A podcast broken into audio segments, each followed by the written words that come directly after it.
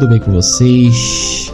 Está começando mais um Strogocast com o seu queridíssimo anfitrião Nate, mais conhecido como Chicken Flavor. Sim, jovens, nós estamos hoje no segundo episódio. É, estamos progredindo, é isso mesmo. E hoje vamos falar sobre um tema que não é muito fácil. Vamos falar sobre Role Playing Games, mais conhecido como RPG, e hoje com meu queridíssimo Toit. Fala, Toit. Olá, galera. Sou o Toit aqui novamente com vocês, falando diretamente do Castelo de Guardia. E atualmente eu trabalho matando monstros com minha Fire Sword. Legal, né? É isso mesmo, jovens. Hoje vamos falar de RPG. Um mundo muito complexo, cheio de dragões, masmorras, side quests. Jogue uma moeda para o seu bruxo, porque hoje vamos falar sobre RPG. E conosco hoje ele que é um grande escritor, amante das artes de RPG, mestre de mesas de RPG, ele, Gabriel Grande. Boa noite, Gabriel. Salve, Nate! Como é que você tá, seu lindo gostoso? Nossa senhora, já tô vendo que eu vou ter dor de cabeça nessa porra. você me chamou, você tá ligado, né, Malandro? Que pariu. Vai comer solto aqui hoje, vamos lá. E aí, pessoal, então a gente vai falar hoje um pouco sobre RPG. Eu espero que vocês gostem, né? Porque esse aqui é material novo pra mim, né? Porque pro Gabriel já é, já é de, das antigas aí. Pô, mano, é, velho.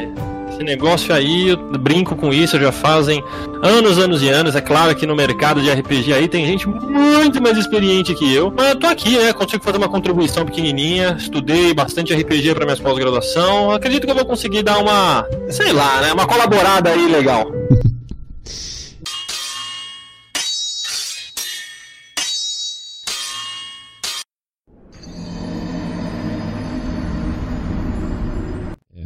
Então, eu, eu penso da seguinte forma: do RPG. É... Mas peraí, você já falou pro pessoal que tipo de RPG que é, Nate? Ah, eu não vou falar, você que vai falar. Role Playing Game, tem que falar, senão os caras vão achar que aquele bagulho de costas, porra. Bagulho de costas. Posso falar isso? Eu posso falar porra? Posso falar cara esses palavrão aqui nessa porra ou não? Pode, pode falar palavrão. Maravilha. O É RPG isso aí. Eu acho que ele tá meio perdido. Eu acho que é. Ele tá muito ansioso, entendeu? eu É, é muita ansiedade, eu tô com vocês, homens maravilhosos aqui comigo, eu fico meio nervoso, sabe? É natural, ele acontece isso com ele. Você vê, essa, essa quarentena aí tá deixando todo mundo maluco, mano. O pessoal chega todo aqui. Você é doido. Ó, pessoal, eu, eu vejo o seguinte: RPG, o gênero que se confunde com a história da humanidade. Eu, eu penso da seguinte forma: RPG, na época que ele saiu, lá na década de 70, se você parar pra pensar, é, quando ele tava saindo, bem na época quando tava saindo os computadores, estavam sendo desenvolvidos aí grandes tecnologias que hoje a gente considera comum, né? Uma delas foi, inclusive, o computador, e o pessoal começou a, a pensar diferente já nessa época, né? Pri- Principalmente quando eles eram voltados mais para o ambiente acadêmico, né?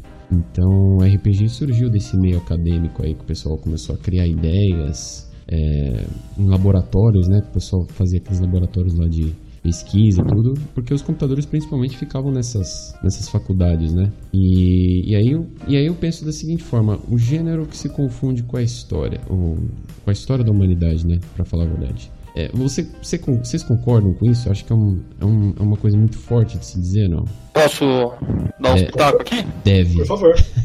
Cara, então, quando você chega pra mim e fala, vamos voltar lá pro começo, mano. Você falou pra mim que é um, o RPG surgiu na época dos computadores e o caramba, né? Legal, pode ser que seja, eu não sei. Mas o, o grande negócio, teatricidade, né, no jogo, é aquele. é, como é que é o nome daquele assassino lá? Assassin's Creed. Meu, tem muita história ali embutida no- nas roupas, no é, história material, né, das coisas. Então é muito legal. Você tá jogando aqui e ver como é que funcionava antigamente, aquelas simulações de de sociedade, meu, é genial. Para um historiador, é, é lindo, cara. E. Mas como é que eu posso dizer isso também, né?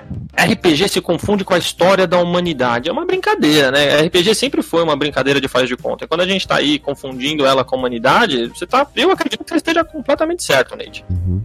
É, até porque, assim, você, você é um historiador, diga-se de passagem. Você uhum. olha o RPG como um objeto de estudo também, né? Durante o seu curso. Com certeza. Então, fala aí um pouquinho pra gente o que, que você acha disso. Olha, cara, role-playing game, quando você aborda daí, né, é um jogo de interpretação de papéis. Quando a gente pensa numa ideia de jogo de interpretação, a gente tem aquela ideia de mamãe, papai, brincar de médico, né?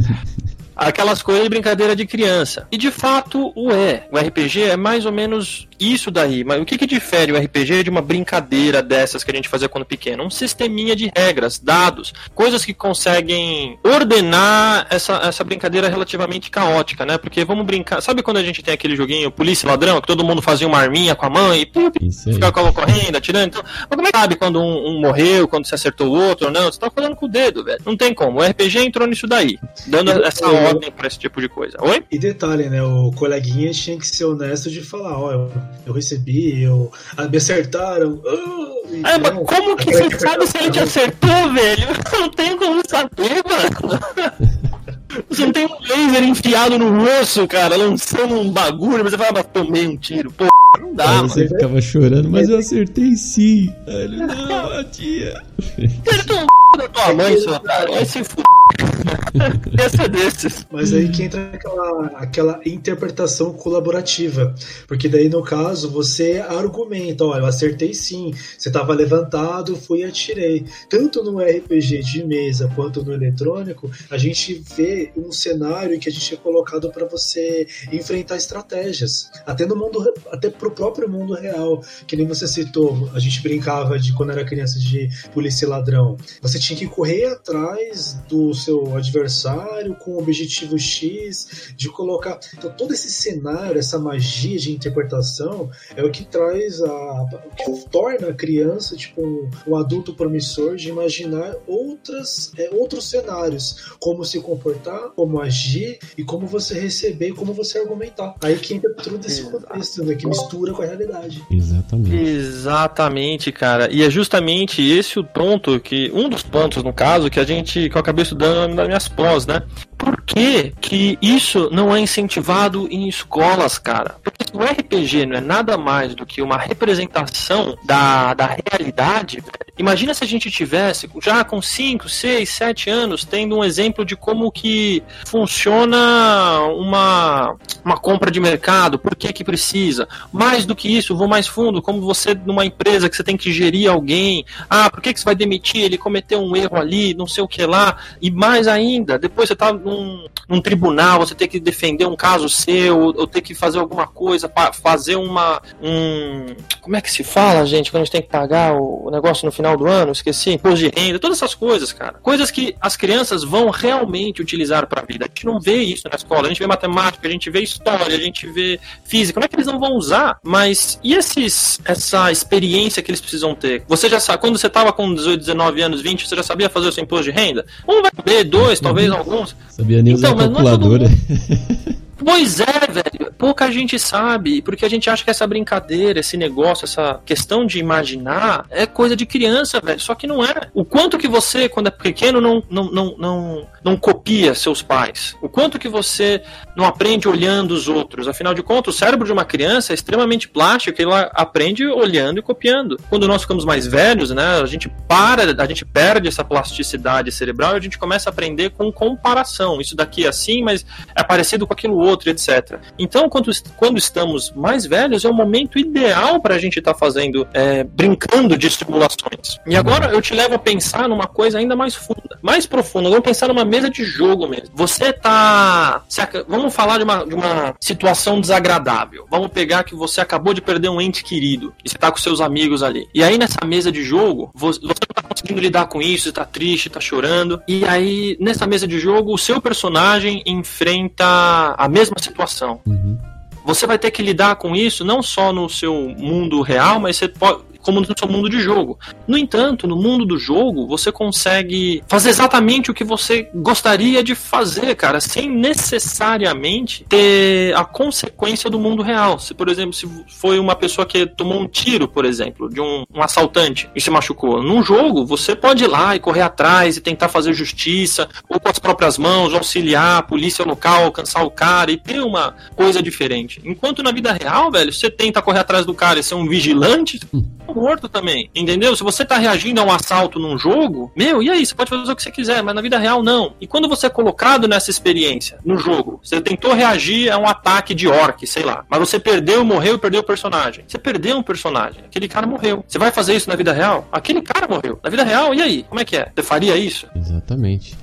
É que eu, eu, penso assim, né? Não sei se vocês concordam, mas é, sempre quando, desde o começo da criação dos jogos, né? Desde lá da época, antes até da década de 70, é, o ser humano sempre tentou copiar, entre aspas, Deus, né? Tipo, a pessoa, quando ela pega para fazer uma criação, ela tenta sempre representar algo em que ela tenha controle, né? Talvez. Talvez seja esse o motivo, né? Que você pode ser quem você quiser, você controla aquela vida, né, que você mesmo criou e você faz dela o que você bem entender. Talvez é, esse seja o princípio aí que você está falando, né? Concordo com você no sentido de que todo mundo. Eu não diria todo mundo, né? Mais de uma. A gente sabe que tem gente que não quer fazer nada com a vida, deixa a vida rolar e, mano, o que vier é mas tem uma questão aí muito legal que você falou, Nate, que o ser humano ele sempre tentou controlar, né, a natureza, ele sempre tentou ser o dono ou deus de alguma coisa. E a gente vê isso em tudo, né? A gente, o carro, a gente tentou dominar o tempo e o espaço, a gente vê aí o computador, a gente tentou dominar a memória, tentou dominar um monte de coisa, porque sua memória falha, tudo é falha, então você vai inventando coisas para conseguir suprir as suas falhas naturais, velho. Então a gente tá tentando controlar, vamos colocar entre aspas aqui, né, o que Deus criou, né? Você tá criando mecanismos para isso. E o RPG, ele, de alguma forma, vamos falar aqui em narrador, mestre, né? Que é o famoso cara que cria o mundo, que é o mundo. Uhum. Ele cria um universo no qual ele é um deus, né? Ele não é só deus, ele é tudo, basicamente. Uhum. E e tem os jogadores ali que atuam naquele mundo, então, que eles escolheram, que eles criaram junto e etc. Então a gente pode falar assim que o homem ele tem essa questão de querer brincar de ser Deus. Eu acredito piamente nisso e eu sou uma dessas pessoas, cara. Eu sou apaixonado por criar mundo, sou apaixonado por criar história, sou apaixonado por criar personagem, transformar aquilo numa coisa minha, sabe? Uhum. É, um, uma coisa interessante que inclusive a gente estava conversando outro dia, né? Você mesmo citou que o narrador ele é também considerado como um guia. Mas para aquele mundo que os jogadores estão jogando, teoricamente ele seria o deus daquele mundo também? Ou ele simplesmente é uma voz que guia e você toma parte do, do que você quiser fazer dentro daquele daquele daquela imaginação, né, digamos assim. Beleza, vamos tratar aqui um jogo de Dungeons and Dragons, tá? É um para aqueles que não conhecem, Dungeons and Dragons é um, é um jogo de RPG de mesa, não só de mesa, mas de, enfim, muitas coisas, mas o de mesa ele é mundialmente conhecido, muita gente joga, eu acho que é o maior, eu acho que é a maior temática que tem hoje, enfim, é, é aclamada por muitos jogadores de RPG, assim, disparado. Sem dúvida, sim. O cara eu acho que quem, mesmo quem não conhece, conhece sem saber. Conhece é, sem saber, conhece de tabela, é. Porque o pai, o tio, o avô falou. Alguém já. Eventualmente eles já ouviram, né? Eventualmente eles já ouviram alguma coisa do gênero. Então, agora vamos pensar, pra vocês terem ideia, o, o mestre, o narrador, né, do, do, de um jogo de DD, ele é conhecido como mestre, ou Dungeon Master, que é o mestre da, da masmorra. Uhum já dá até o nome já mostra o, o quão engrandecedor é ser um mestre, né? Você já... Então você pergunta, ele é um deus, ele é um guia, o que que ele é? Primeira coisa, né? O mestre ele é, ele é um guia que vai guiar, só que ele não é o guia do jogador, ele é o guia da história. Ele vai construir para o jogador uma série de experiências. Você tá ali, você levantou na cama, de repente você olha para fora, você vê um cara pela janela com um manto, o olho dele tá escondido, os olhos dele estão escondidos escondido sob o capuz ali, e, vo e você percebe que ele está jogando uma moeda para cima encostado contra a árvore, mas a direção do rosto dele encapuzado está virado para o seu quarto. E no momento que você fita os olhos com aquele ser encapuzado, ele segura a moeda no ar e dá três passos para fora. E aí ele aí esse é o narrador falando, ele pergunta ao jogador o que você faz. E aí o jogador toma uma decisão baseado naquilo que acabou de ser narrado para ele, entendeu?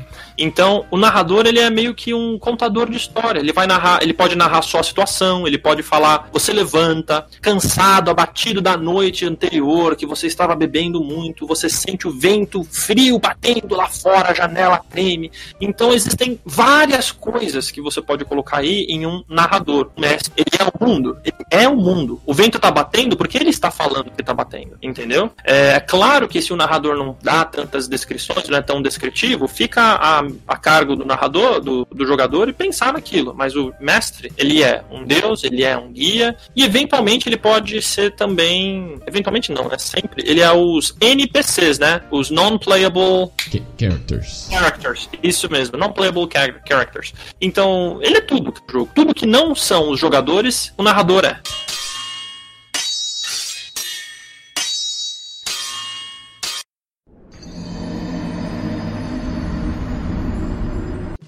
Interessante, assim, na minha opinião, hum. ele dá. Ele passa a narrativa de um determinado cenário. E ele não te dá alternativas. Você que vai ver qual que vai. como que você vai agir, e após a sua informação, ele vai ver as suas possibilidades dentro do personagem que você criou. Tá, joga o dado aí agora. Após ele falar toda essa coisa aí, falar: Ah, eu vou fechar a janela e vou me esconder no banheiro para poder atacar ele. Tá, joga o dado aí. Na minha interpretação, assim como no mundo hoje, no mundo atual, que esse, essa matrix, essa realidade que gente, no qual a gente vive, se eu for parar para interpretar, é quase a mesma coisa.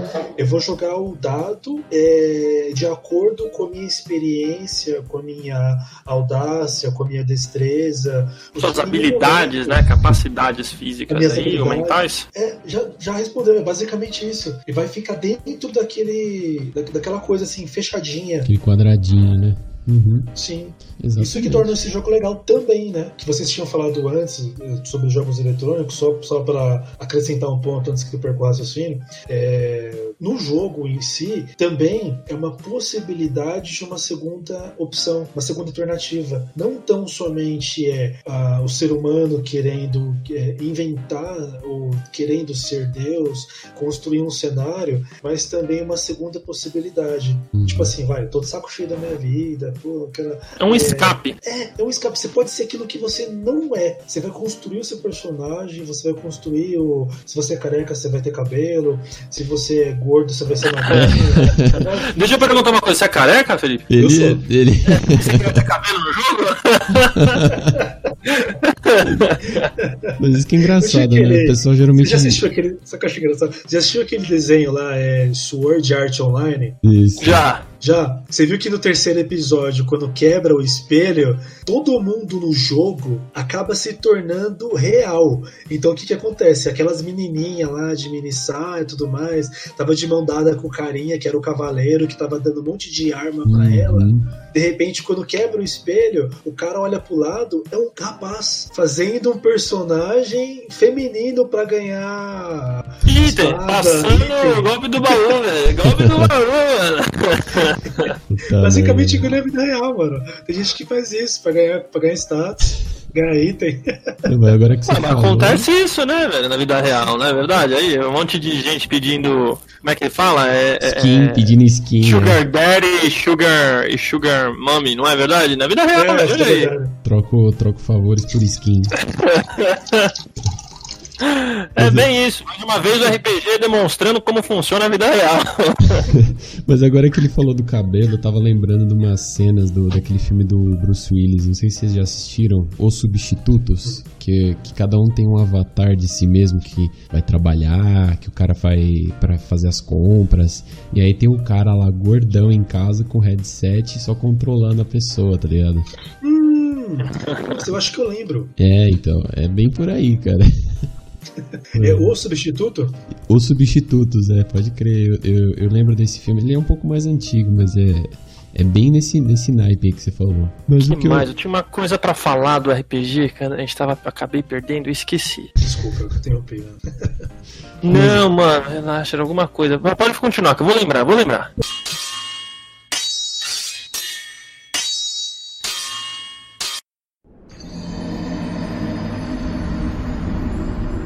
Agora que você agora que você citou aí a, a relação que tem do RPG no, nos dias de hoje em relação a, a, pessoal aí que deveria ter falar ah, mais em relação ao desenvolvimento pessoal, né? É, você vê dessa forma, né? Uma forma de desenvolvimento pessoal hoje. Esse, na verdade, é justamente um dos tópicos que eu queria defender, né? O RPG como uma ferramenta de auxílio no tratamento psicológico, né, de pessoas. Uhum. Porque é abismal, assim, o número de pessoas que não conseguem chegar e a se abrir direto com o psicólogo, não conseguem falar com eles. E nesses anos todos que eu joguei RPG, muitas vezes, é, quando eu estava lá mestrando e etc., eu pegava jogadores que quando eu colocava eles frente a uma decisão completa completamente difícil. Ah, você vai. Você tá lutando contra um, um cara a, a mesa inteira, de repente, no final das contas, você vê que ele era bonzinho você tava destruindo tudo que você tava querendo defender. Quem tava te enganando era o, o seu pai, era o seu tio, era uma figura que eles tinham como muito. Ah, como, como algo admirável, né, para eles. Uhum em diversos momentos, quando colocava os jogadores nessas situações, eles começavam a chorar, velho. Eles não sabiam o que fazer, eles ficavam tristes, eles falavam, grande, não acredito, cara, como assim, mano? Eles, tô brincando. Eu, tava, eu mestrei uma mesa no, no Anime Friends. Uhum. Eu fiquei, eu acho que quatro horas jogando lá com esses meninos, né, mestrando. E o grande negócio, eu acho que eles eram todos aqueles pró-verde, defendendo o, o, o, mundo dos animais, essas coisas todas, e eu coloquei eles matando o orc a mesa inteira. E matando o orc, matando o orc, matando o orc. Quando eles estavam chegando no mundo, lá na, na vila dos orcs, lá para matar eles, eu fiz um discurso lindo do orc defendendo o, o meio ambiente, os humanos que estavam devastando, não sei o que lá, e eu falei, você matou meu filho, você matou isso, você sequer pensou no que você estava estava fazendo, você acreditou numa coisa que é só porque você acreditou nele, porque ele é igual a você. Eu tratei tema de racismo, tratei um monte de tema ali e o cara começou a chorar, velho. Caraca. Colocou e eles contra eu... os próprios ideais, né? Exato, mano. E aí o cara falou assim: Meu, cara, eu não sei. Os caras. E eles não sabiam. Então quando você. Quando eu vi isso, eu pensei, mano, olha só, uma coisa para um jogador ele poder viver todas as ações dele sem necessariamente sentir o, o, o, backlash da vida, né? Por exemplo, se você é uma pessoa que. Vamos falar de um tema aqui um pouco polêmico, né? Se você é. Você, é, você faz. Todas as suas atitudes te consideram uma pessoa machista. Uhum. Mas você tem certeza de que você não é. Uhum. Num jogo de RPG, você consegue colocar esse ser humano imerso numa, nessas situações, ele vai fazer o que ele tem que fazer e de repente, como ele fez tudo aquilo que ele queria fazer, seja maltratar, seja falar alto, seja fazer o que ele quiser, tendo atitudes machistas, você pode colocar isso, de repente, colocando como uma personagem que ele admira, uma, uma, uma mãe, uma tia, uma coisa assim, que signifique isso pro personagem, porque muitas vezes os jogadores atribuem essas figuras que eles têm ali, né, pra esses personagens personagens, a identificação, né, é muito. Para você transformar um personagem em algo interessante, você tem que atribuir características do que aquela pessoa já viveu, alguma coisa que faça sentido para ela. Você não vira um NPC qualquer. Uhum. Então quando você coloca isso ali mostrando, tipo, você maltratou a sua, sua filha no jogo, você tá fazendo isso com a sua mãe no jogo, não sei o que lá, o cara pensa, caralho, eu, eu, eu fiz tudo isso. Nossa, é mesmo. Porque ele viveu aquele momento com o, o, o, personagem e ele tá recebendo backlash num ambiente controlado. Que ele não vai. Que não vai. Ele não vai sofrer aquele negócio de ego, né? E de orgulho. Não, eu não posso perder porque eu tô aqui teclando, aquele troll de internet, né? Eu tô teclando e não posso sair feio na fita. Ninguém tá vendo, cara, é só você. Então, o, o, orgulho que você vai ter com você mesmo, você não consegue parar e pensar em si mesmo ali. Você, com o seu personagem, é, uma, é um reflexo seu num mundo que você pode fazer o que você quiser. E me assusta a quantidade de pessoas que optam por roubar o amigo quando ele tá dormindo no jogo e falar f O cara que vê lá o, a, a, casinha dos órfãos e bota fogo, entendeu? E sacrifica a pessoa para ganhar mais poder. E essas coisas todas, assim, por mais que seja um jogo, ah, legal, bacana, dá para fazer, é mecânica, a gente vê isso em Conan, o Bárbaro, a gente vê isso num monte de outras coisas. Não tô falando que é ruim. Eu só tô falando que é uma forma, poderia ser uma ferramenta utilizada muito forte para um desenvolvimento pessoal e comenta mesmo para auxílio no tratamento psicológico de alguém, velho.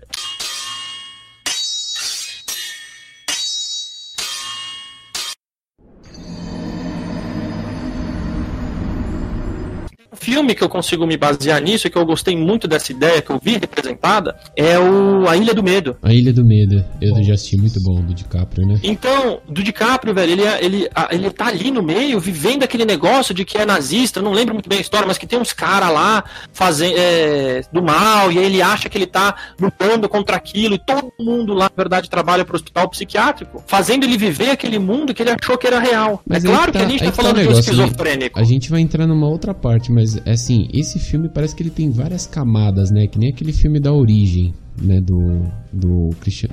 Vai falar Christian Bale, é o do Nolan. É, ele, é uma, ele é uma coisa que, se você olhar de fora, parece que o mocinho, na verdade, era o DiCaprio, mas aí a, aprofundando um pouco mais, na verdade, era o, o. Os mocinhos seriam os caras que trabalham no hospício, né? Teoricamente. Né? É, que no caso, é que no caso ele faz com que o próprio. É, é, vamos. Vou, vou, exemplificar, vai, para não perder o meu raciocínio ele pega o, o intérprete, o protagonista, para você próprio, você tá assistindo e torcendo para aquele protagonista, você questionar. E o próprio protagonista, numa parte do filme, ele começa a se questionar se o que ele tá fazendo é certo ou é errado. Que nem o exemplo que o Grande deu aí. É, o cara que matou todo aquele monte de orc, depois ele vai se questionar quando ele começar a analisar como ele tá agindo com os orcs. Será que ele tá agindo assim também no mundo real? Exato. Será que ele realmente ele é um machista? Será que ele é. Se ele é, em algum momento ele está apoiando o nazismo, porque é, a visão de cada um é única. Eu não tenho como descrever o que é a cor verde se você não souber o que é a cor verde, se você for daltônico, por exemplo. Uhum. Então cada um tem uma visão diferente e esse respeito, esse, esse essa coisa, esse anagrama que tem a, esse mundo do RPG, esse cenário, é justamente esse ponto que é bem diferente de você colocar, por exemplo, uma criança de 15 anos para jogar GTA. O cara vai ficar o tempo todo ali batendo, estourando, explodindo o carro sem objetivo nenhum. Já no RPG já não. Se você né, não se. sem perda, sem ganho, né? Pay, no gain. Então, se você não é, se esforçar em aprimorar alguma técnica, você não vai passar desse nível. Pode ser qualquer tipo de RPG em qualquer cenário. No filme da Ilha do Medo que você citou, o grande, é, com o tempo, o próprio Leonardo DiCaprio, que ele é o policial, abre aspas, que não tem arma, não possui arma nem nada, que tá, ao adentrar aquele hospício, aquele manicômio, o colega dele ele anda com a arma normal. Por que, que ele não? Aí você, hum. como que tá assistindo, você começa tipo, começa a suspeitar, né, de umas, umas coisas, mas você nem não liga, né? Você não percebe, mano. Na origem, quando começa a rodar aquele peão, você já não sabe mais interpretar se o protagonista tá vivo ou se tá morto. Então, esse, esses filmes de várias camadas, de várias coisinhas peculiares, se você não tiver com a mente aberta para você assistir, depois fazer uma análise e também depois uma autoanálise, você vai falar, nossa, que filme bosta. Você não vai gostar. Você não tá preparado para estar isso naquele momento. É uma das coisas, na verdade, que vale a pena ser mencionado também, a qualidade do narrador, velho. Porque o que eu tô falando para vocês é uma coisa de um, uma pessoa que fez história, estudou esse negócio de psicologia um pouquinho para poder aplicar nos jogos, para deixar o jogo mais legal. Mas tem muito mestre aí que é errado, parece que ele quer vencer o jogador. Então uma, ele cria um mundo, tipo. Dá uma vantagem, é, né, pro cara. Não, não, é que assim, é como se ele estivesse jogando um jogo de tabuleiro, só que ele quer ganhar. Só que ele é um mundo, é claro que ele vai ganhar. Entendeu? Tem gente que não sabe lidar com esse tipo de coisa. Ele vai então, para é, então, para eu, para você, para isso acontecer que eu tô falando de um desenvolvimento pessoal bacana, tem que ser um narrador bem preparado, tem que ser um cara bacana, porque senão você pega um Zé cabeçudo aí da vida, que vai colocar você para lutar com três dragão colossal vermelho e você é um carinha nível 10, entendeu? Aí ele fala para você, se você não conseguir é, para você conseguir passar e pegar a, a Excalibur, você tem que matar esses três dragão, ou senão você pode fugir e entrar nessa caverna e ser surrado por ser currado por, sei lá, três goblins, entendeu? Então, mano, e o que, que ele quer que aconteça com você? Ele quer que você seja currado por três goblins, entendeu? Ele não quer que você mate os dragão, porque senão ele ia colocar um dragão ali, uma coisa palpável para você, ou ele teria uma narrativa excelente na qual você, sendo um nível completamente abaixo, olha o Google aí espião falando com a gente, é, com um nível completamente abaixo, consiga fazer através do quê? De narrativa, através do esforço mental de imaginar alguma coisa. Ah, eu saio correndo com uma corda, amarro no pé dele, aí quando ele levanta o pescoço, eu me, eu me jogo com a espada cortando da, do pescoço até lá embaixo, e não sei o que. E aí, isso é legal. Para vocês conseguirem, na minha visão. Pode falar, pode você falar. Um, você falou que você, eu, eu ia falar assim, que você citou um ponto interessante, porque eu nunca vi é, o narrador como um elemento ruim. Eu sempre procuro falar, pensar que talvez sejam jogadores que não estão conseguindo ingressar nessa viagem. Que uma, eu vou até citar um exemplo, que uma vez eu tava numa mesa lá de RPG assistindo, e o cara tava com um vampiro lá, level 170, enfim. E de repente, o narrador ele conta um episódio que ele tá dentro de uma caverna, dentro de uma cabana, perdão, e do lado de fora da cabana, embaixo de uma árvore, tá o maior vilão desse personagem, o maior vilão de todos. E ele tá com um de HP e tá amanhecendo. E esse vilão tá bem enfraquecido, tá embaixo da árvore, a árvore tem uma sombra sobre ele, e ele tá agachado de costas, com um de HP, e de repente ele, ele, se, ele se vira pro, pro jogador e fala assim: Ó, você tá na cabana, você tem uma espada, você tem um escudo e você tá cheio de mana, cheio de sangue. É, a sua única opção é ir até o seu inimigo e sentar a espada. O que você faz? Aí o cara fala assim: Nossa, eu vou arrebentar ele. Qualquer coisa que eu jogar no dado aqui, uhum. se, mesmo se der um, eu vou conseguir. Aí ele joga o dado dado lá, deu 6. Você vai atacar então o cara? Aí ele fala, sim. Assim que ele fala assim, então, então seu personagem acabou de sair da, da cabana, quando ele foi dar a espadada, ele desintegrou. Oh, mas por que você fez isso? Você esqueceu do detalhe que eu falei, estava amanhecendo? O cara perdeu um vampiro de level 100 e lá vai 70, sei lá, porque ele foi ganancioso. Ele perdeu aquele detalhe do narrador. Estava amanhecendo.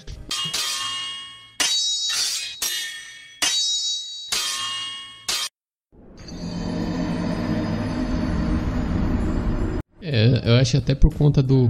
Quando, no RPG em si, quando ele já oferece diversas classes pro cara escolher, é, eu, o grande pode até me corrigir aqui, mas na grande maioria o pessoal costuma escolher aquele cara porradeiro, o, tipo, o cara cavaleiro, né? Que o cara vai. Qualquer coisa que o cara jogar, ah, tipo, eu não perco muita vantagem, né? Eu vou sair pra porrada mesmo, não sei o que.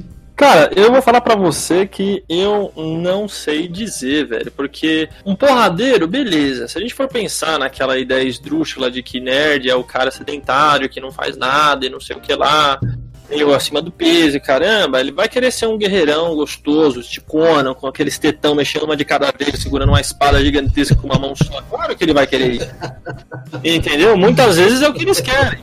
Mas também, só que é mentira, né? Eu, por exemplo, vou fico indo na academia três vezes, eu fico na academia três horas, hoje, não mais hoje, né? Mas ficava na academia três horas, ficava tomando whey pra caramba, fazendo dieta. Então eu sou um puta de um nerd escroto, só que eu não sou, não encaixo aí. Eu gosto de passear, gosto de tomar um hidromel. Ah, mas porra, dá cerveja? Cerveja dá muita barriga, hidromel não sei se dá, mas é uma delícia, é bem melhor que, que cerveja. Então, meu, não, não encaixo. Quando a gente começa a falar de estereótipo, Nate, a gente escapa um pouquinho, a gente sai um pouco do negócio, porque tem muita gente que gosta de jogar de mago. Quantas pessoas não amam dar dano e matar os bichos fácil? É assim que você. E, e a melhor forma de você conseguir é com o mago. Uhum. Você pega meteoro infernal do, do, do, cão chupando manga, e vem um meteoro que explode todo mundo, seus amigos, menos você. Todo mundo é. gosta disso. Nossa. Também, entendeu? E, e, você falou do estereótipo, é engraçado porque o estereótipo mudou, mudou pra caralho hoje, né? Tipo, hoje você tem aí. É é, nerd que passa três horas na academia, do jeito que você falou. Tem nerd que lê pra caramba, mas o, o cara manja pra caramba de computação, mas ao mesmo tempo o cara gosta de ir no Guitarra, sei lá, É, velho. o cara gosta de guitarra. coisa, mano. Mas ele mudou, mudou bastante o estereótipo daquele cara que fica só no computador, só videogame. E, é- Assim, e, e a, e a pessoa realmente via errado mudou, isso. né? Né? Tinha uma visão meio que. Ainda hoje a gente tem muito, muito jogador, muito nerd que se encaixa naquele perfil antigo, né? Que é um pouco antissocial, Hum, que é um pouco cabeção, um pouco acima do peso, que não gosta de sair muito. É, Tem, sempre tem. Assim como tem gente que é baladeira que tá bem, não é verdade? Sim, né? Mas Então, é, digo assim, é, mais em assim- relação ao cabresto, né? Que a pessoa que fica com. Manja cabresto que o cara usa, assim. E de antigamente até hoje, é, mudou muito dessa visão. Quando a pessoa olha é, o nerd de antigamente, era tipo um xingamento, né? Hoje, ah, seu nerd.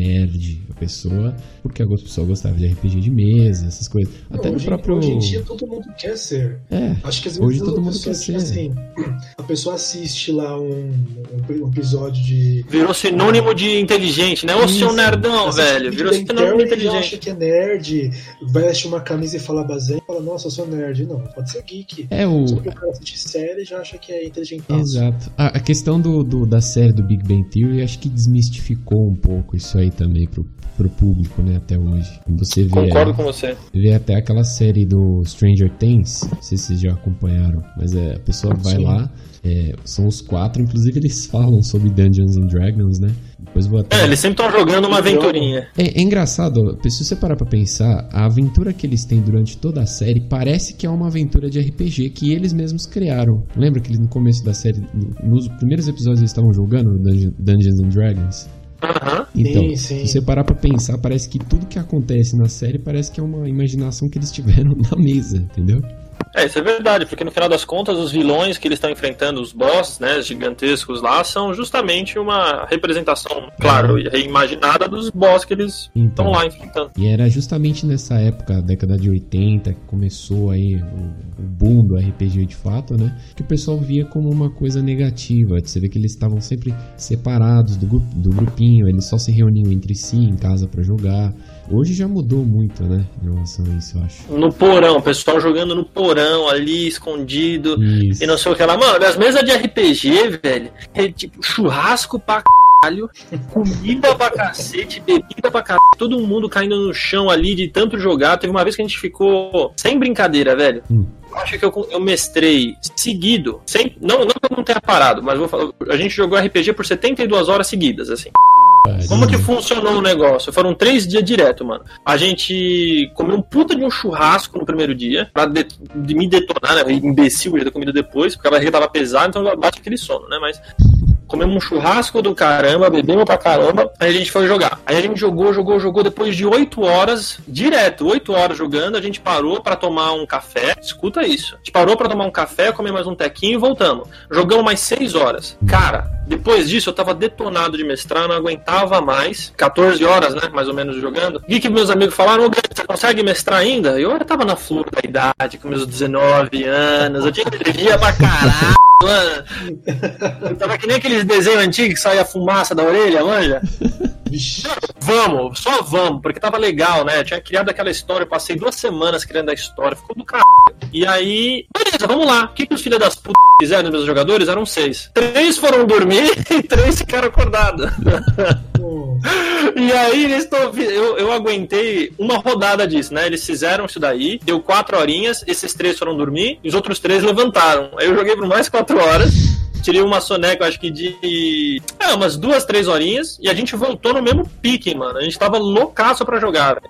É, e o tempo passa rápido, mano. Lembra aquela vez lá que a gente jogou? Foi, foi eu, você e mais uns dois. Acho que foi seu primo também. A gente pa- passou quatro horas rápido ali, cara. É, você nem vê passando, cara, porque você tá tão, tão engendrado ali, né? tão engajado, velho. E sei lá, mas é claro, né? Você tinha um mestre do cacete, né? Ele te convenhamos Se meio Vai que se pra caralho. que eu jogo, eu mestro bem pra cacete. Se ainda um cacho de banana, eu faço um jogo pra você, velho. Eu sou. Modéstia à parte, eu mando bem. Universo das bananas. Puta, mano, até eu queria jogar isso aí agora.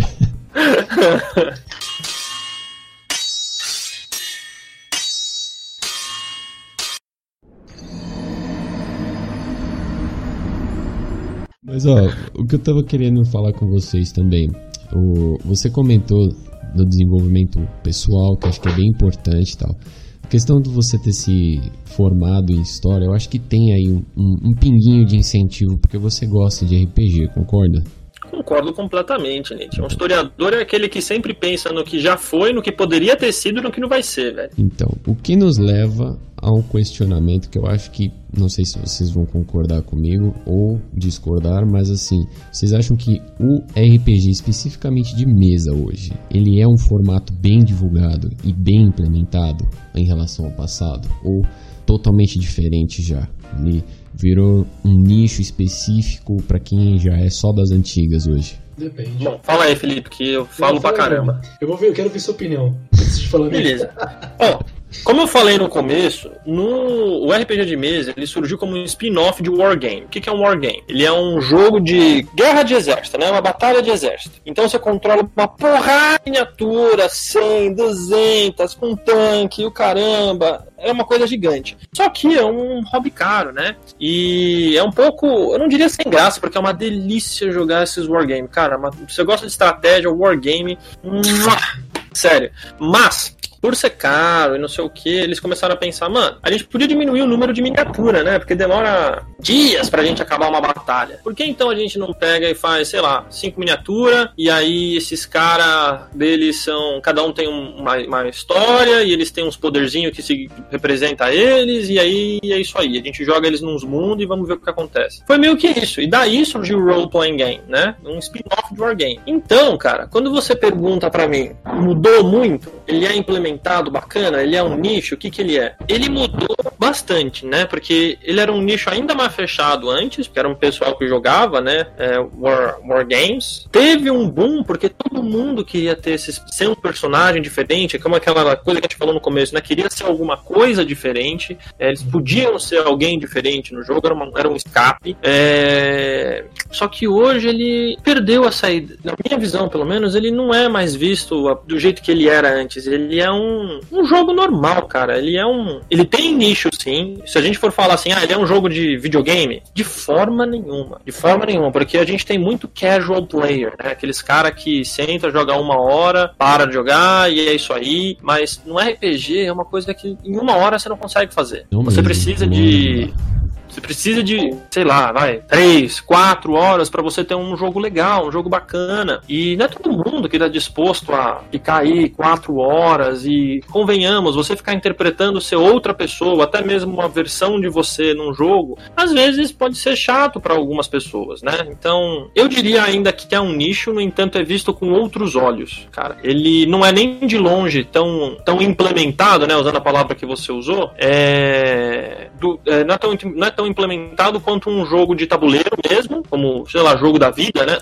Jogo horroroso, ou jogo de RPG tipo Skyrim, entendeu? Não é a mesma coisa, não é implementado, não tem um suporte muito forte. Dungeons and Dragons aí, eles estão conseguindo se desdobrar no decorrer dos anos para conseguir fazer uma, uma forma que a sua própria comunidade criasse material para eles mesmos, entendeu? Então eles abriram muita coisa para que os próprios jogadores criassem para que, porque como é um nicho, né, fechadinho, fica ruim ficar na cabeça só de alguns criadores de jogos. Eles abriram para todo mundo poder criar. Então tá sendo disseminado, mas não é de longe. Ampliar, você diz, né?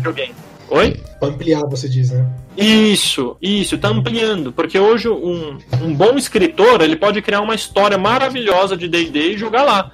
E aí um bom narrador, que não é um bom escritor, pode usar essa história. Então vai ampliando para mais pessoas poderem fazer parte desse fantástico. É Sim. que nem você falou, né? Por exemplo, é que você falou do começo, dos bonequinhos, tudo. A gente tinha aí na, na época, até antes, na época do meu pai, aí tinha até aqueles tabuleiros de War, o pessoal comprava cartinha, tudo.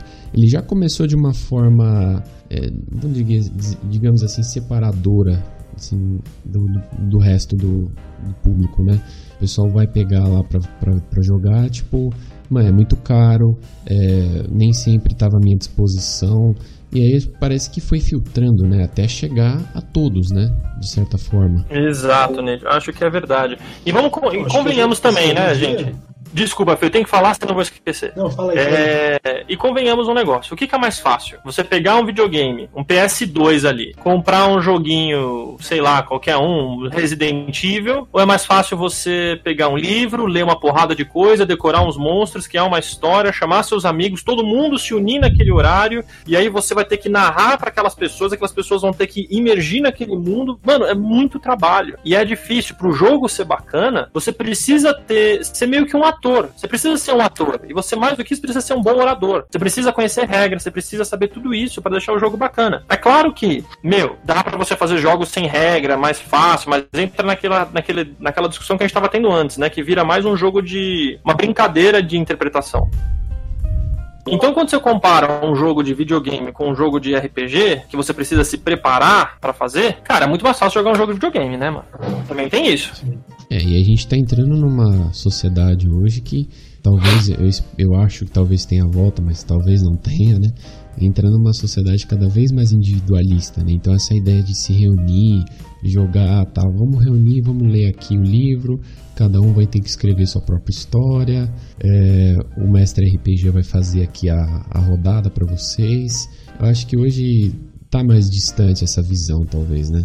Você acha, Nate? A gente é. numa, numa discussão bastante profunda, na verdade, quando a gente fala de o que, que vai ser dessa sociedade. É Se a gente você, pegar os Você falou, você mesmo ah. falou, a questão da, da, da, praticidade, né? Hoje, uma criança de 15, 16 anos, ela não vai querer se submeter a fazer tudo isso só para poder jogar uma coisa que talvez. É verdade, Nate, mas a gente não tá mais numa coisa tão analógica como era antes. Uhum. A gente tá num mundo muito mais prático. Então, e falando nessa questão de praticidade, hoje existem vários softwares, vários programas que deixam você jogar online RPG. Ainda existe uma preparação e etc. Mas eu pergunto uma coisa para você. Antes era difícil do pessoal se unir porque eles não tinham internet, né? Vamos falar. Eu peguei essa a mudança, né, de, de ser internet para cabo e cabo para coisa. Vocês todos devem ter pego também.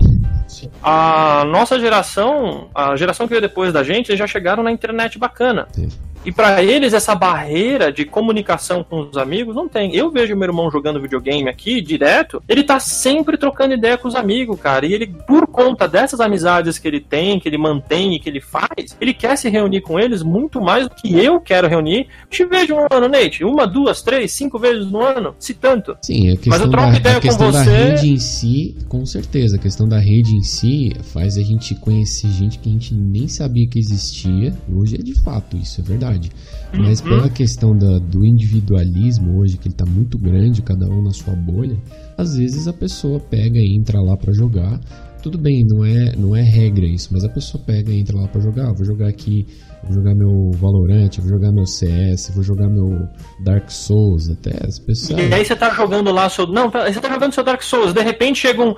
E aí, mano, bora jogar, sei lá, qualquer outra coisa? Posso entrar? Isso que é o que eu tô falando, Nate. Ah, por mais que todo mundo esteja numa bolinha, né, em suas casas, eu acredito que hoje a... essa distância que a gente tinha antes, né, que a gente não conseguia se comunicar se não fosse por telefone ou sei lá, qualquer outra coisa, é... as nossas bolhas elas conseguem se chocar no mundo digital. Então, talvez talvez nós estejamos ficando velhos de pensar que as pessoas precisam estarem juntas para fazer alguma coisa. Sim. Nós estamos. Se a gente for pensar com o Vitinho, mano, ele fica feliz. O Vitinho é meu irmão, né? Ele fica ali trocando ideia com os amigos dele o dia inteiro. Mas isso, só porque ele não tá com eles juntos, quer dizer que eles não estão trocando ideia, que eles não estão juntos? Cabe essa reflexão, cara, entendeu? É grande, de fato, você tem um ponto de vista, que é. Mas de qualquer forma, se tudo começar a ser dessa maneira, vai ter um momento que vai. Sei lá, em algum momento vai ter problema. Por exemplo, Agora, com, com essa pandemia, todo mundo está trabalhando home office. Aí você parte do seguinte princípio: a pessoa joga videogame pelo computador, a pessoa trabalha na frente do computador, a pessoa namora na frente do computador, daqui a pouco vai precisar mais sair do quarto. O cara coloca um frigobar de um lado, coloca a privada do outro, coloca um chuveiro e fala, não vou mais levantar daqui. Entendeu? Não, mas aí a gente tá. Não, eu super entendo o que vocês estão falando, mas aí, aí vocês estão falando uma coisa que na minha visão é completamente fora de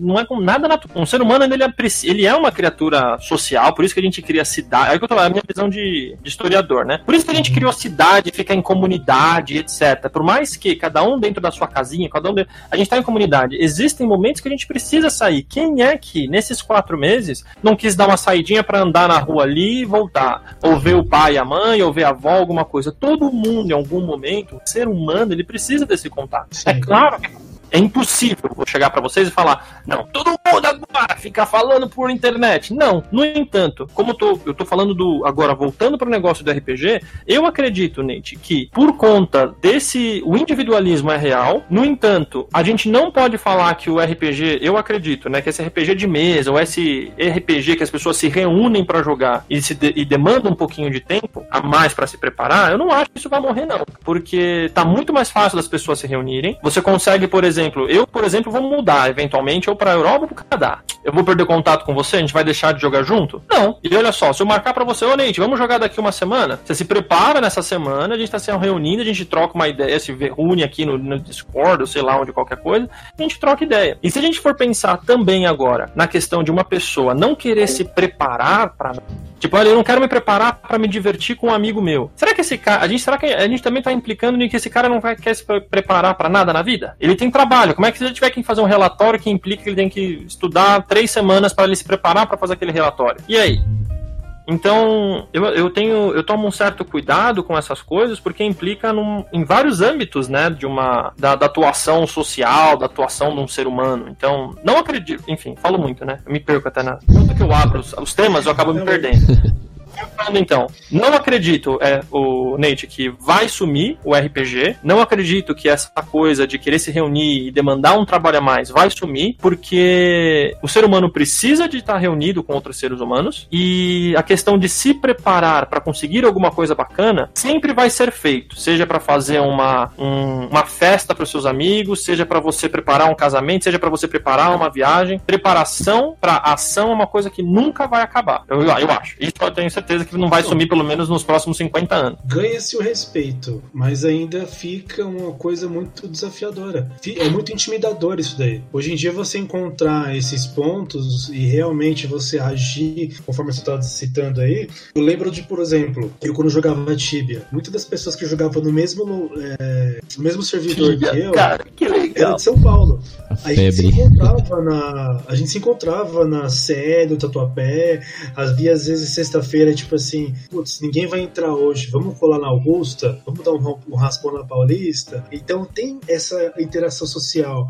Aí chegava lá na hora do vamos ver, pô, você que é o fulano de tal, sou, você que é o espada de fogo, você que é o. Aí você via as pessoas frente a frente, sabe? Um tomando refrigerante, um tomando vodka, um limpando o nariz, você via, tipo, que as pessoas eram diferentes é, frente a frente. Como o cara agia lá no jogo, de sair impetuoso com seu Kina na frente, o outro ia summonando o monstro atrás com a sua druida. Aí quando você tava lá, frente a frente, tomando vodka, enchendo a cara, falando groselha, ou conversando que faculdade você faz, você via que as pessoas eram muito diferentes. Eu acho que essa interação social eu ainda sou da velha guarda, que é essencial. Hoje em dia, tipo assim, tem amigos meus que tem joga muito é, Play 4, Xbox One, as pessoas não tem mais aquela interação, tipo, um na casa do outro, pegar o segundo controle para jogar jogo de luta junto. É tudo online. Então fica aquela coisa assim que está jogando agora, ah, Fortnite, e você, a ah, Destiny, ah, tô aqui no Skyrim com uma galera, ah, tô, entendeu? É muito, é, eu sei que você tem um diferente, grande. Mas eu ainda eu, revo, eu tô refutando ainda a galera da velha guarda, que faz um diferencial e que é que, que resiste ainda a essa, essa nova tecnologia, que, que no caso ele distancia quem está próximo e aproxima quem está distante. Entendo você, eu acho que faz sentido sim, mas posso, eu vou te falar uma coisa que eu fiz aqui no, com Play 3. A gente tem internet aqui legal, né? E aqui que eu fiz? Eu tinha comprado um Play 3. O que eu falei pro Vitor? Vitor, compra um Play 3 também, a gente joga junto online. E aí, porque o Mass Effect, que, a gente, que eu adoro, Mass Effect 3, amo aquele jogo, ele não dava para jogar split screen, né? Era só multijogador online. Aí eu falei, Vitor, você tem que comprar um Play 3 pra gente jogar junto. Mano, foi legal pra caralho. Eu berrando com ele aqui do meu quarto, ele lá falando, eu não era bem novinho ainda, cara. E ele ficava puto, ele eu xingava ele, ele chorava, mas eu não consigo, eu não consigo. Ai, como era legal, cara.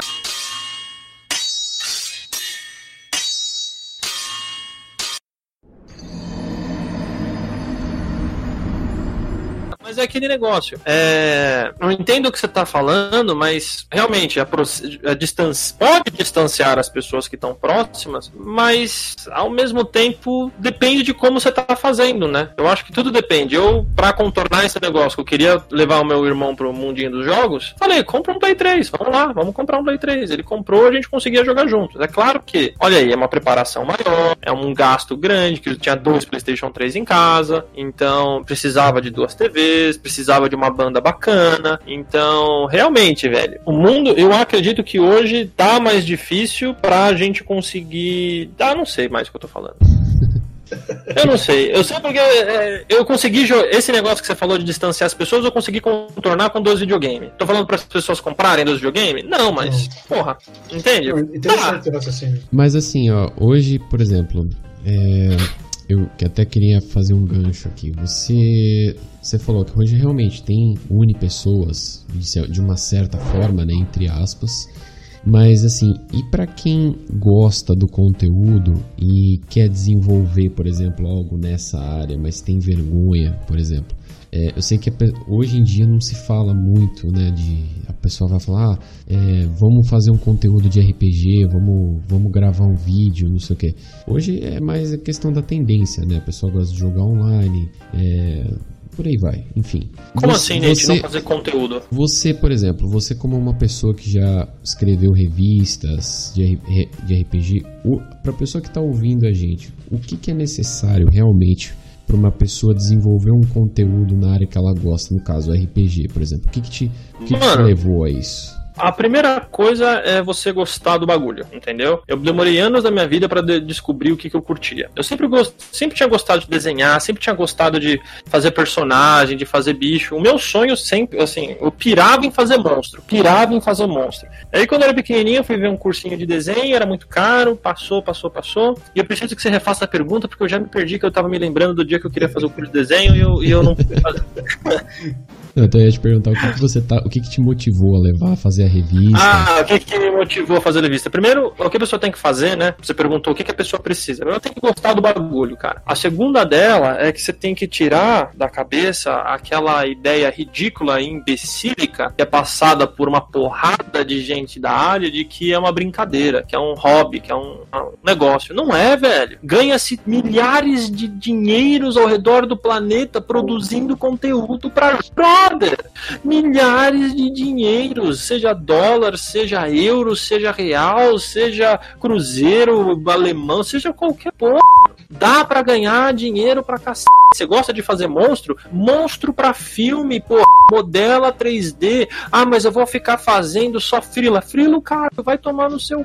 Vai fazer trabalho trabalho de gente. Não tô falando que ficar fazendo frila é ruim. Eu tô falando, pô, se você quer um trabalho numa empresa, se você tem, quer fazer o seu pai ficar feliz, ou quer ficar fazendo, sei lá, ter uma certeza de que você tá trabalhando numa, sabe, empresa de sentar e ficar, ficar na empresa todo dia. Se você quer uma certeza dessa, velho, você pode trabalhar pra Disney, pode trabalhar pra Pixar, pode trabalhar pra aquela outra que tem o, o Sony. Mano, você pode trabalhar pra uma porrada de empresa isso de filme. Ao mesmo tempo, tem uma cacetada de estúdio de jogo que você pode fazer. Mano, uma cacetada. Isso pensando só em arte. Você quer fazer programação? Não precisa nem falar. Banco aí contrata a rodo programador. Mas se você sempre quis fazer coisa para jogo, tá precisando de bons programadores no mercado desde sempre, cara. Para jogo. Sempre precisou. Então, brother, falar assim, ah, e, e escritor também, gente. Se você gosta de escrever, se você gosta de fazer qualquer coisa do gênero, meu, se debruça, só que não se debruça pensando, ah, vou começar pequenininho, eu vou fazer um blogzinho,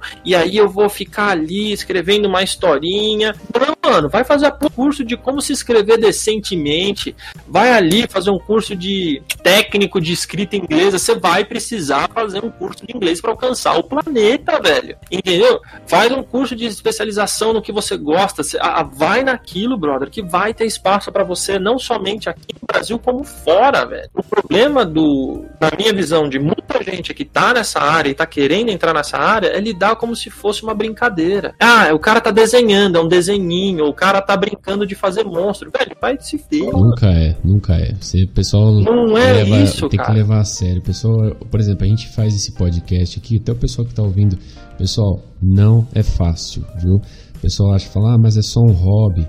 Pessoal, não é fácil. Se você segue o que você gosta. Eu tô há três anos é... fazendo isso daqui, tô há três anos é... estudando para conseguir chegar num nível bacana e o pessoal acha que é você sentar a bunda na frente de um computador ou na frente de um pedaço de papel e ficar ali 10 minutinhos, 15 minutinhos num dia, pô, eu não consigo desenhar bem, isso aqui não, não serve, isso aqui. Mano, tem faculdade, brothers, tem que sentar e se matar que nem um filho da puta, cara. Você tem. Quanto tempo não demorou pra você aprender a fazer divisão? Quanto tempo demorou pra você aprender a falar português? Isso você nem fala direito. Você conhece todas as regras do português brasileiro? Nenhuma, mano. Você não sabe falar português direito, você vai saber desenhar direito. É, tomar no c, mano. Para de tratar essa merda de como um jogo, uma brincadeira e se trata como uma realidade, mano. Você quer? Você quer fazer isso? É isso que você gosta? Mano, senta bom, trabalha que nem um c. Você vai conseguir. É, eu que digo. É Ouviu, né? é que as escolas não. É que as escolas não incentivam isso. Com certeza não, cara. Isso. É dá medo?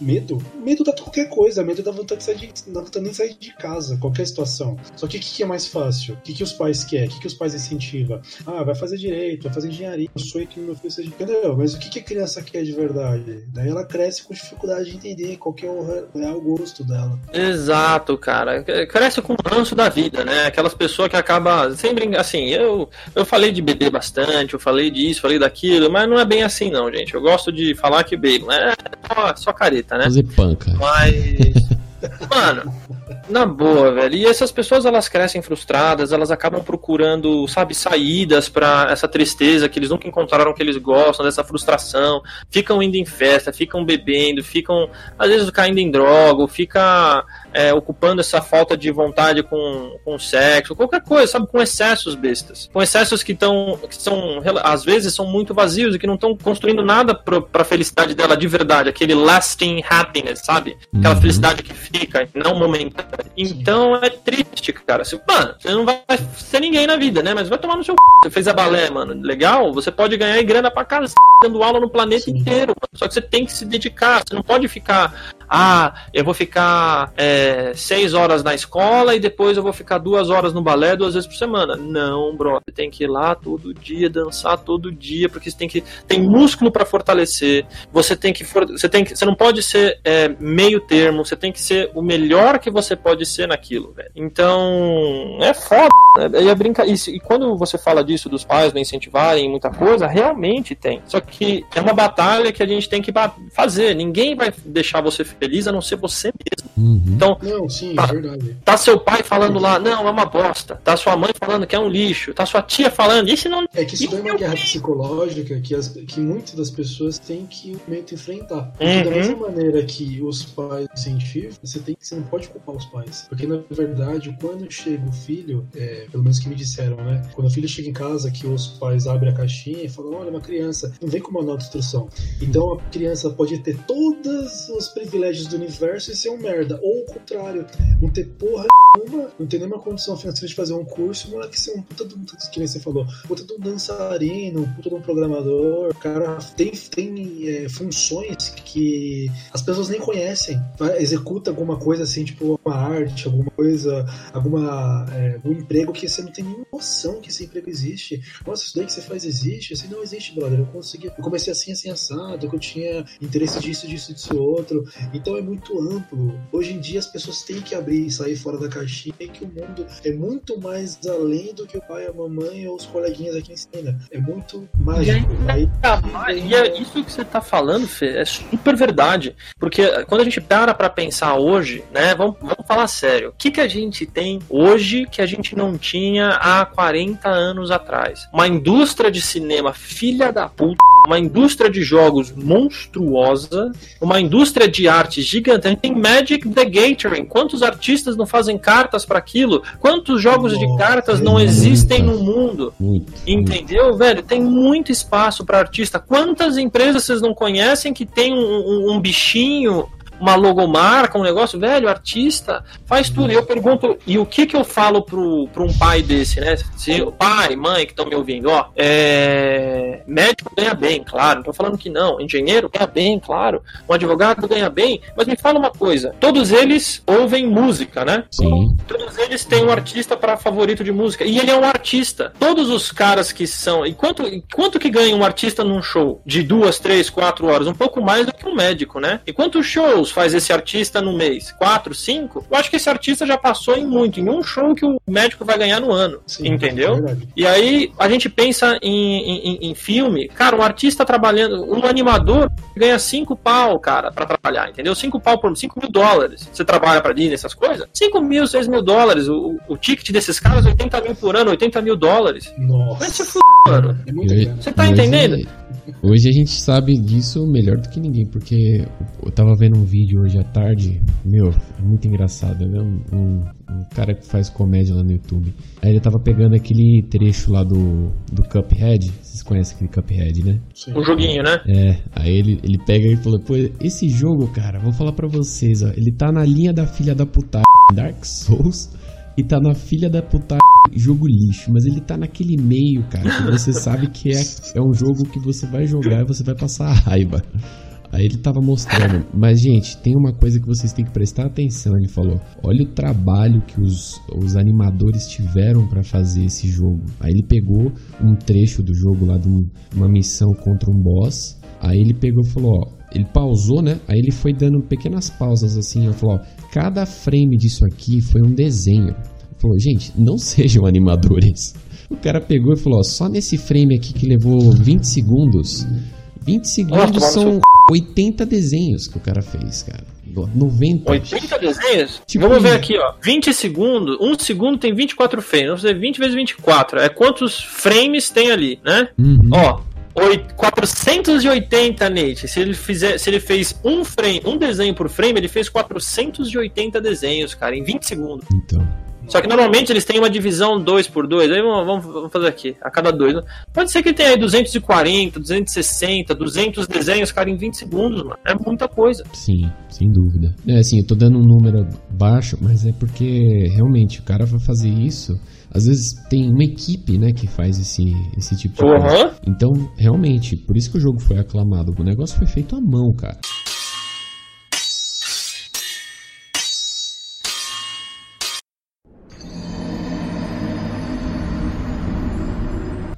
Hoje tem essa, tem essa tendência de dar uma, uma valorizada realmente no que é de qualidade, entendeu? Porque não se vê mais isso, é que nem você falou. Você pega esses, essas grandes produtoras aí, elas vomitam o que o público quer, entendeu? Então o cara vai lá, faz aquele negócio lá basicão, leva dois, três anos no máximo, beleza, entendeu? Agora você vai pegar um jogo que tem realmente um, um prazer em colocar o detalhamento na história, na, na- nos gráficos, a- um negócio totalmente bem escrito, é, existe uma diferença monstruosa aí, entendeu? Então, é, realmente, cara, é impressionante. Mas é. Mas é aquela coisa, né? A gente, a gente nunca sabe o que, o que vem por aí, mas é pra, no meu conceito hoje, esses jogos bem trabalhados estão morrendo aos poucos, né? Se perdeu aquela arte de fazer as coisas à mão hoje em dia. E você falou Magic the Gathering. Não se tem muito, assim, posso estar enganadíssimo, mas acho que hoje o Magic the Gathering não tem muita força, assim, não tem muito gás hoje no no mundo dos games, né? Cara, eu não sei tinha falar. né? É, talvez é é um mundo um pouco separado de mim, mas o que eu posso falar de carta, velho, de arte pra carta, mano, nunca foi mais gostoso fazer arte pra carta. Porque hoje com a internet você consegue pegar referência pra caralho. Você pega ali um- uma rua, aí você pega uma, uma rua com umas casas bonitas, de repente você, você vai numa explosão na Síria, pega umas casas quebradas ali, coloca ali no fundo, dá uma mexida no, no- no- no Photoshop, pega um carro que normal, vira ele de ponta cabeça no Photoshop, coloca ali, aí você pega soldado da ONU na guerra, aí você coloca lá uns caras correndo, de repente, velho, você dá um photobashing ali, um- uma arrumada ali ficar um pouquinho mais legal, com uma iluminação show, você trata um pouquinho a imagem, de uma maneira geral, claro. Você pega o papelzinho ali, cria uma camada nova, desenha em cima o, a, a, essa referência, coloca o, a, a arte que você quer, né, tipo, as características dos personagens, e, velho, tá, fica ficar lindo. Você vai falar que isso não é, não é mais fácil do que você pegar, traçar toda a grade de perspectiva, aí você encaixar um modelo ali, aí você tem que desenhar 2D, aí fica aquele negócio, nunca encaixa direito na perspectiva. Polígono pra caralho. Não, é, velho, entendeu? Então hoje, velho, você consegue fazer trabalhos por conta dessa tech muito mais rápido. Você consegue aplicar textura de pele de verdade. Você pega assim a pele branca e preta, pega uma pele bem bonita, lisa, assim, você quer fazer um personagem bonitão, assim, fortão, com uns peitão enorme. Pega aquela porra ali, uma pele bem lisa, coloca ali. Mano, você põe preto e branco, dá uma pintada em cima, que é o que a maior parte dos caras fazem, e tá lindo. E eu posso falar que a questão do fotorrealismo é real. Tem empresa hoje que só contrata artista que sabe fazer esse matte painting, que é trabalhar com pintura em foto, cara. Hum, isso é. Usar a textura de fotografia em, em desenho, em pintura. Uhum. Impressionante. Era isso que eu tinha pra falar.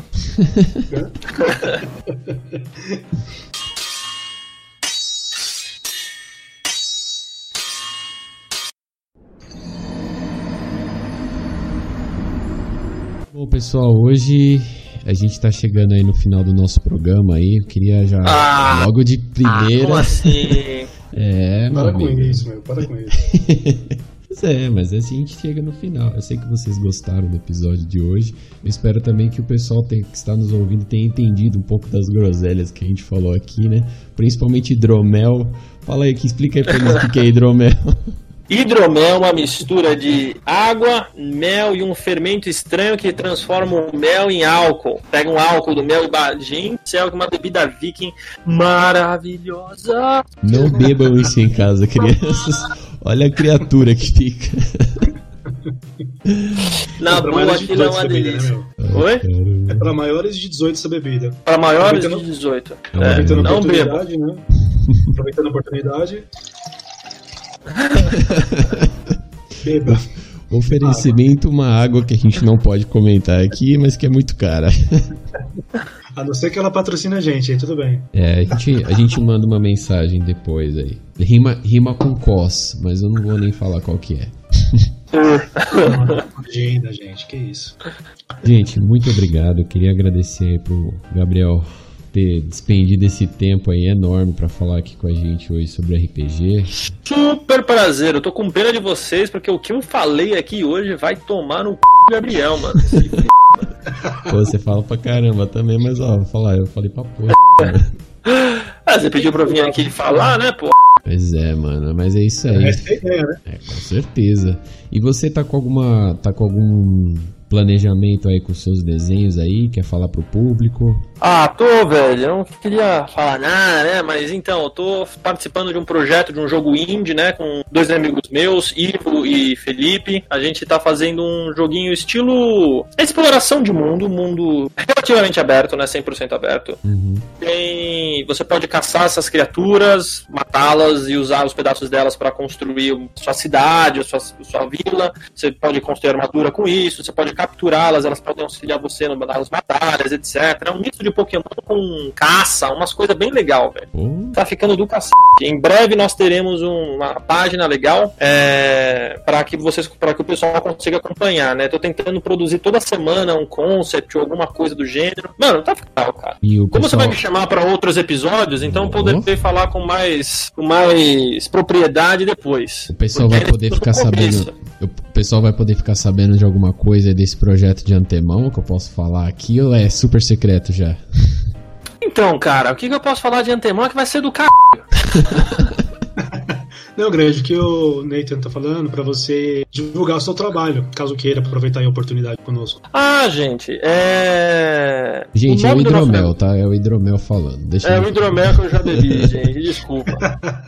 É, o nome do nosso pro- do nome do grupo, né? É Corujas e Lobos. Não sei se vai ter tradução ainda, tá? O nome, isso é o nome do grupo que tá, é o nosso grupo. Uhum. Eu particularmente não gosto muito do nome, né? Mas vamos lá. E falo mesmo. Mas é, eu não tenho o que falar ainda, gente. Se vocês puderem cortar essa parte, não me ponham isso. Cortem, porque eu não tenho o que falar deles ainda, porque a gente tá no começo, seus porra. Eu vou Gostei, falar. vai, vai pro ar isso daí. É pro ar. já era, cara. vai perder o emprego agora. Não, tô brincando. Mas enfim, vamos Perdeu o também. né, mano?